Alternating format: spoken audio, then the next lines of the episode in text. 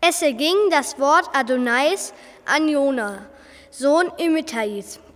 Steh auf, geh nach Ninive, in die riesige Stadt, rufe gegen sie aus, denn ihre Bosheit ist bis vor mein Angesicht hinaufgedrungen. Da stand Jona auf, jedoch um vor Adonais Angesicht nach Tarschisch zu fliehen. Er stieg nach Jaffo hinab, fand ein Schiff, das im Begriff war, nach Tarschisch zu fahren, bezahlte Fahrgeld und stieg ein, um mit ihnen nach Tarschisch zu fahren, nur weg von Adonais Angesicht.